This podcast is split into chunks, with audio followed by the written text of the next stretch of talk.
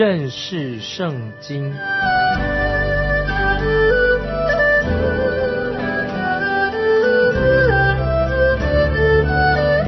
认识上帝的话，把上帝的话带到全世界。本节目是由认识圣经机构和环球广播电台联合制作，欢迎收听。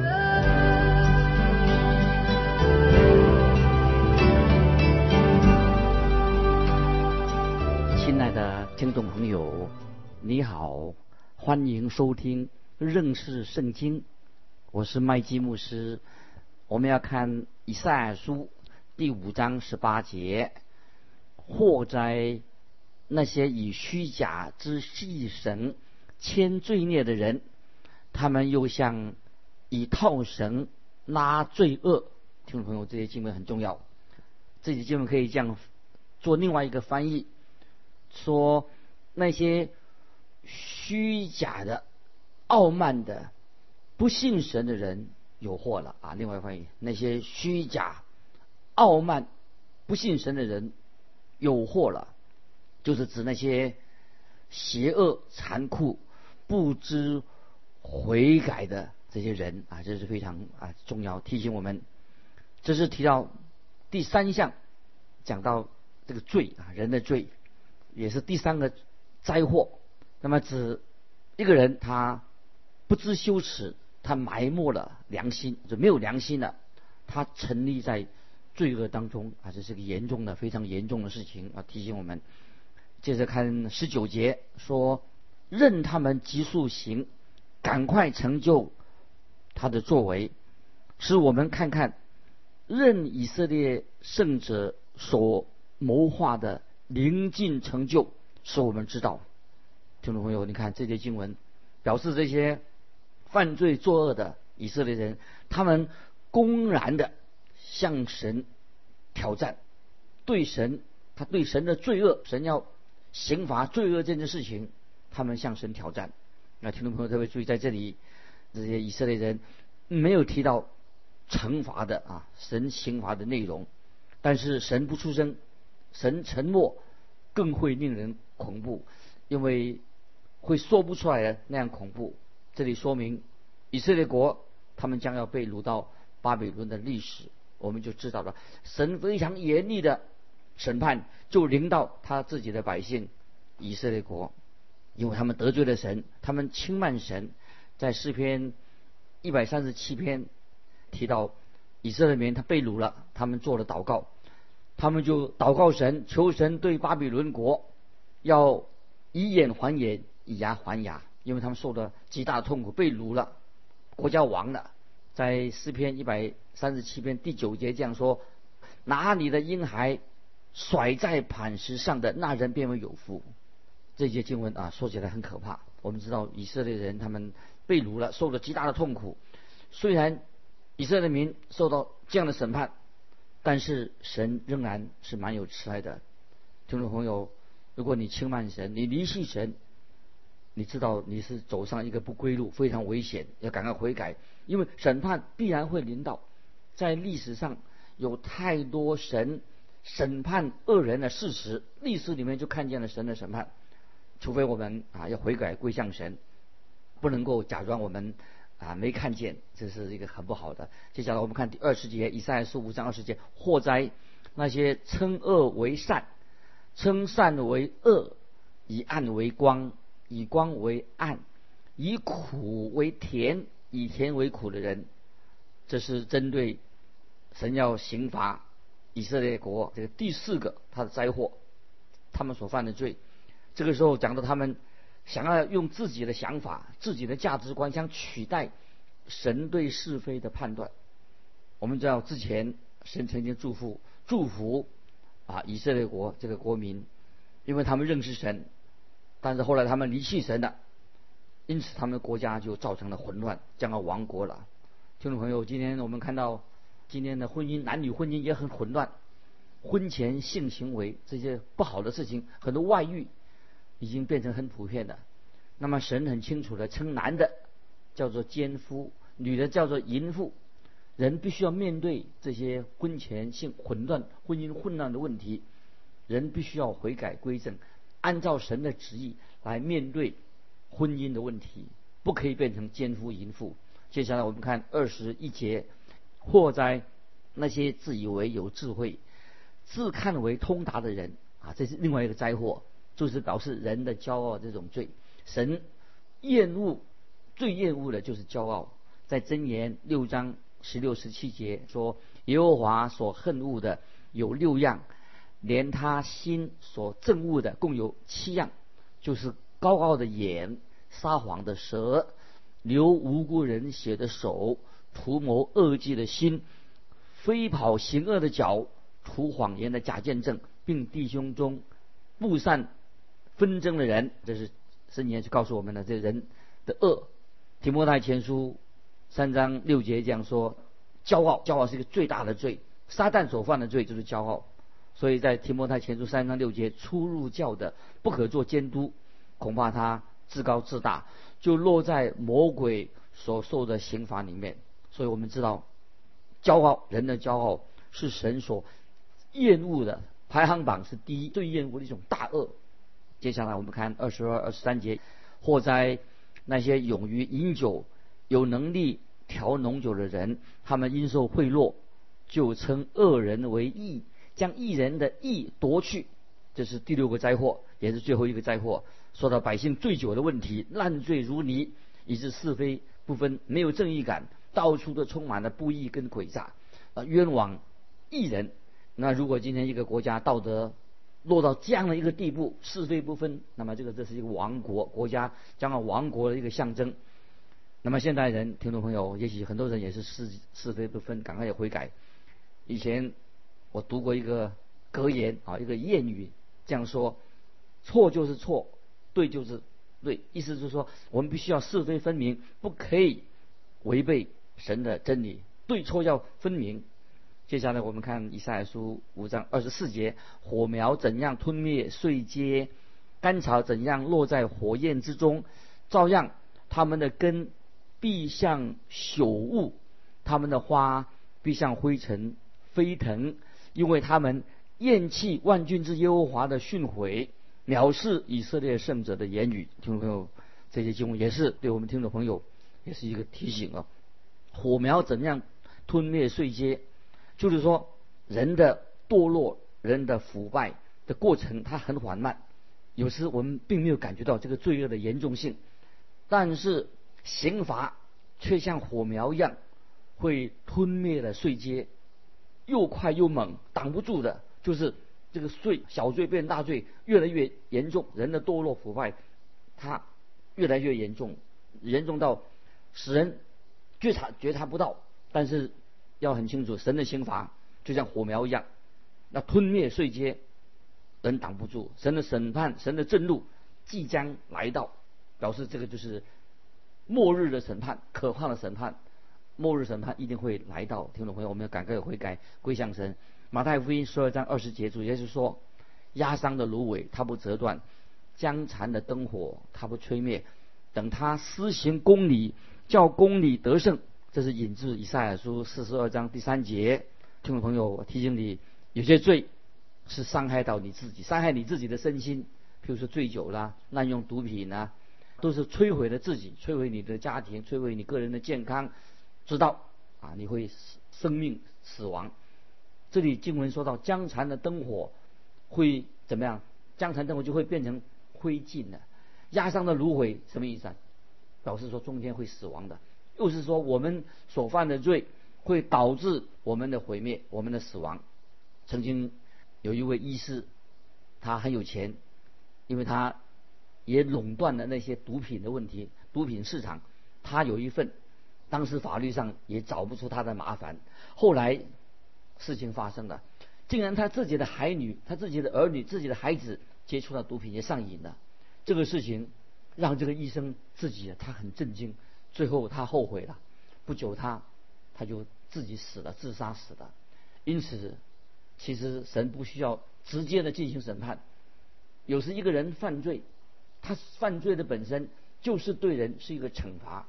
今天罪不必要等到上帝的最后的审判，因为你做坏事情、做恶事情，像酗酒一样，你本身就把自己害死了，自己啊，因为犯罪，犯罪的本身，你犯罪的本身，罪本身会刑罚一个人。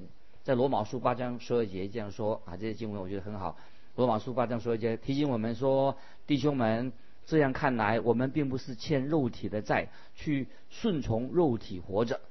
意思就是说，不要让肉体的邪恶、属肉体的来掌控我们每天的基督徒的生活。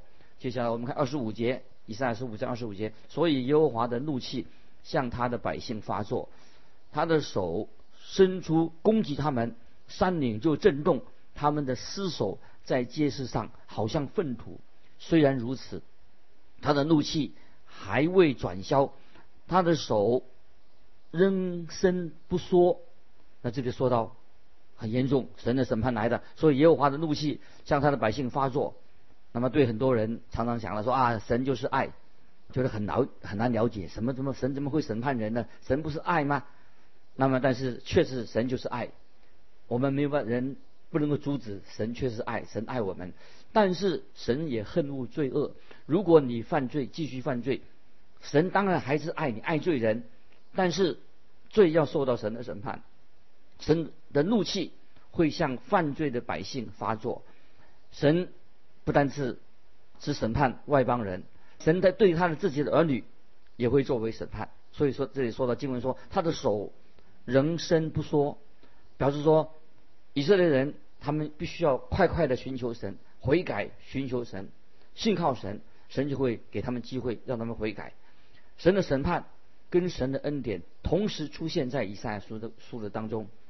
感谢神，我们有神的审判要来临，但是神给我们恩典，让我们悔改，跪谢他。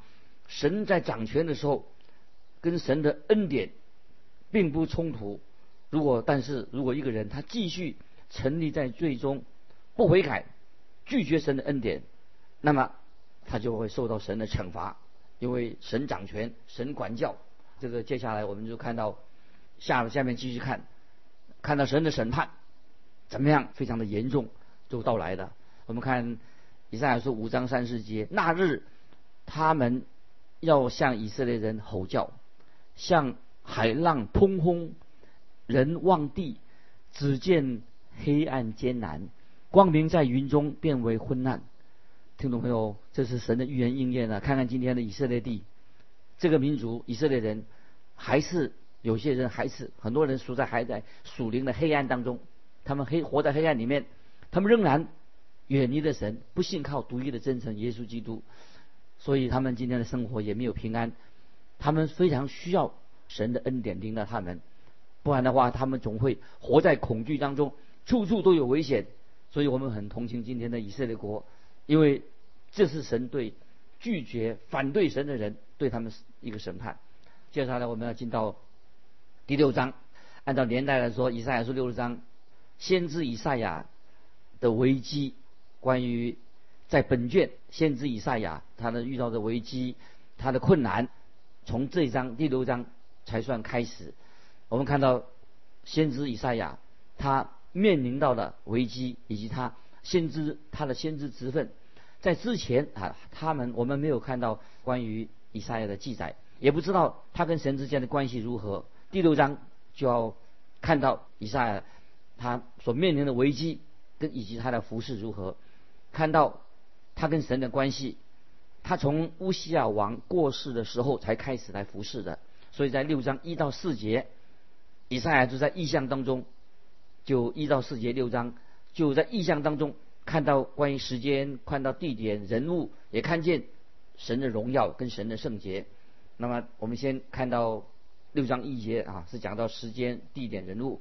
以赛亚书六章第一节，当乌西亚王崩的那一年，我见主坐在高高的宝座上，他的衣裳垂下，遮满圣殿。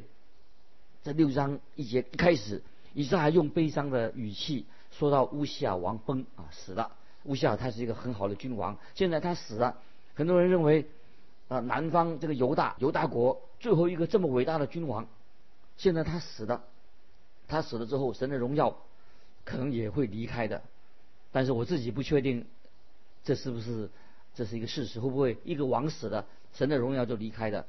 当时乌夏王他是一个明君，他征服了非利士人、亚阿拉伯人和亚门人。他做王五十二年，因着神给他应许祝福，他国家蒙受了很神的很多多的物质上的富足。有位学者说，那么以色列国从乌夏王崩的那时开始，以色列国就开始堕落了，直到今天，一直到今天。那么我个人也很同意这样的说法。乌西尔王崩的乌西尔王崩的那一年，以赛亚都想到：哎呀，这个明君乌西尔王死了，以色列国一定会有大的变化，大灾难要来临的。我们都知道乌西尔王崩不久以后，以色列国就成成为什么？就成为巴比伦的俘虏，打败仗的。变成亡国奴，繁荣已经不在了，那经济萧条的，饥荒发生了。那么在这种情况之下，我想以赛亚他做什么呢？先知以赛亚他就进了圣殿。听众朋友，如果你有困难的时候，你不要逃避，你赶快回到神面前，进到圣殿。先知以赛亚在这种情况之下，他因为知道这个国家快要亡了，饥荒要发生，经济萧条，国家要亡了，所以他就进到圣殿。圣殿是什么地方呢？就是人跟神相遇的地方。在诗篇二十九篇九节，凡在他殿中的，都称说他的荣耀。要进到神的殿中，以撒就发现，国家的真正的王是不会死的，神是不会死亡的，真正的君王不会死亡，不会有死的。所以以赛亚就见到异象，说我见主高高的。宝座上啊，我见主坐在高高的宝座上，他的衣裳垂下，遮满圣殿。神坐在宝座上啊，先知以赛亚已经说过，他叫我们人不要依靠人。听众朋友，我们不要依靠人，人的气息在他鼻孔里面，当人呼气的时候，他就不能确定他是是不是再继续能够吸下一口气，因为人的心脏病一发作，人就会死掉的。所以圣经说，我们不要依靠人。乌西亚王现在死了，地上的宝座看起来结束了，很凄凉。但是不要忘记，基督徒，我们还有一个天上的宝座。以上还就看见主神坐在宝座上，高高的在宝座上，这是神的儿女所需要的看见的意象。今天，同学朋友，你也要看到意象，不是不能看到人的掌权，看到神在掌权，管理创造天地万物的神，高高的在天的天上的宝座上。所以我们要看到这样的意象，因此，所以啊，我们做我们人没有什么悲观的理由。听众朋友，我们基督徒啊，没有什么悲观，不要悲观。我们知道，此时此刻仍然是历史上一个最伟大的时刻。今天，听众朋友，我们活在现在，这个就是比任何其他的时间更重要。啊，有人今天说：“哎呀，你看这个世界好可怕哦，我们国家城市世风日下，这么败坏，怎么办呢？”心里很害怕。主耶稣已经给我们。基督徒有个很好的应许，所以主耶稣是讲到麦子稗子的比喻。耶稣讲这个比喻是什么意思呢？就是耶稣已经告诉我们了，这些事情会发生，就是稗子会掺杂在麦田当中。神要让稗子和麦子一起给它长起来。今天传福音的工作，认识圣经，传福音，见证耶稣，就是。撒下福音的种子的工作，有一天，福音的种子，这个麦子会丰收，有大丰收。现在这个丰收已经开始了，所以听众朋友啊，我们不要担心，神会负责福音传播的收成，一定会有大的收成。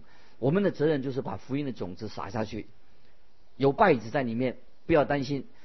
我们需要向人的心灵撒下福音的种子。